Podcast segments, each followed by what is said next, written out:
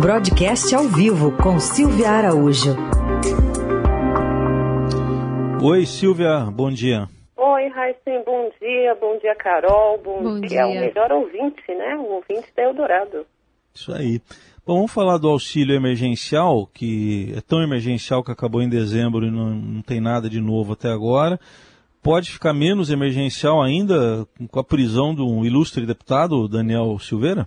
Pois é, né, Raíssen? A gente vai falar muito de auxílio emergencial, que como você mesmo diz, de emergencial não tem nada, tem só o nome, né? Porque as discussões vão se arrastando, se arrastando desde o final eh, do ano passado, quando terminou lá o auxílio de 300 reais, e agora tem essa questão eh, da prisão do deputado que pode embolar um pouco o meio de campo. Por quê? Porque os parlamentares agora estão nessa discussão se salvam ou não a pele do deputado, né? Então, as discussões do auxílio, que eram para ser retomadas essa semana na Câmara dos Deputados, junto ao Ministério da Economia, ficou aí em segundo plano, porque ontem toda a mobilização em Brasília, na Câmara dos Deputados, ficou é, por conta dessa questão do deputado Daniel Silveira, que está preso, né, depois de agredir o Supremo Tribunal eh, Federal, e depois da decisão de ontem do Supremo eh, unânime, né, por 11 a 0 para manter a prisão do deputado, agora, é mais do que nunca, a Câmara dos Deputados vai se debruçar eh, nesse assunto para tentar ah, entender o que, que eles vão fazer, se vão livrar eh, a pele do deputado, se vai jogar essa questão para o Conselho de Ética e aí, ao invés de estar discutindo essa questão do auxílio emergencial eh, numa comissão, entre as lideranças, que valor será esse auxílio? Não, eles vão se debruçar para ver se eles vão retomar ali o Conselho de Ética da Câmara dos Deputados para tratar desse assunto. Então, nesse momento, na Câmara dos Deputados, infelizmente, Heisen, a questão de auxílio emergen- emergencial é, fica em segundo plano até que os parlamentares consigam aí desenhar um destino para essa questão do deputado. Fora a questão do orçamento que ainda não está decidida, eh, apesar de uma previsão aí de cortes, né? Pois é, Carol, você vê como é que a gente começou esse ano de 2021, né? Nem tem orçamento ainda e segundo a matéria da repórter Adriana Fernandes e da Ediana Tomazella, que a gente tem eh, no broadcast e no Estadão, já está se falando em contingenciamento eh, do orçamento de 2021. As repórteres explicam que, num primeiro momento, estão pensando em contingenciar 10 bilhões do orçamento, mas isso pode chegar até 20 bilhões.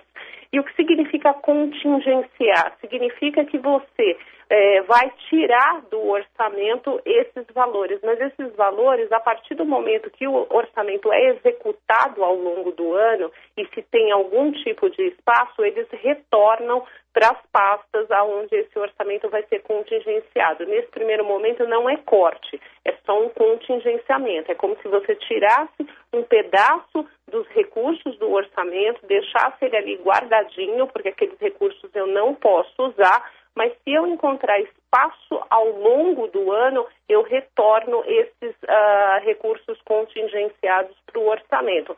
Não é o que acontece via de regra. Via de regra, o que acontece é que boa parte do que se é contingenciado no orçamento, deixado ali de stand-by para gastar depois, é cortado em revisões orçamentárias é, ao longo do ano. Mas a gente tem que entender que nesse momento nem o orçamento aprovado existe. Existe uma lei de diretrizes orçamentárias e é em cima dessa lei que se calcula esse contingenciamento, mas o Congresso Nacional ainda precisa aprovar toda essa peça orçamentária para aí sim terem os gastos normais do ano da máquina pública, né? A gente lembra que sem essa aprovação do orçamento, nesses meses eh, está sendo executado apenas um dozeavo do orçamento, ou seja, no mês de janeiro um dozeavo, no mês de fevereiro um dozeavo, e isso também vai acontecer em março, porque pelo andar da carruagem, o orçamento de 2021 do Brasil só deve ser aprovado lá pelo mês de abril. E o curioso, Carol e Heisen, nem bem aprovado, quando ele for aprovado em abril, já precisa instalar uma nova comissão de orçamento para discutir o orçamento de 2022, que na realidade era para estar sendo discutido nesse momento as contas, né, o orçamento de 2022 e não tentar aprovar o de 2021, coisa que deveria ter sido feita no final do ano passado.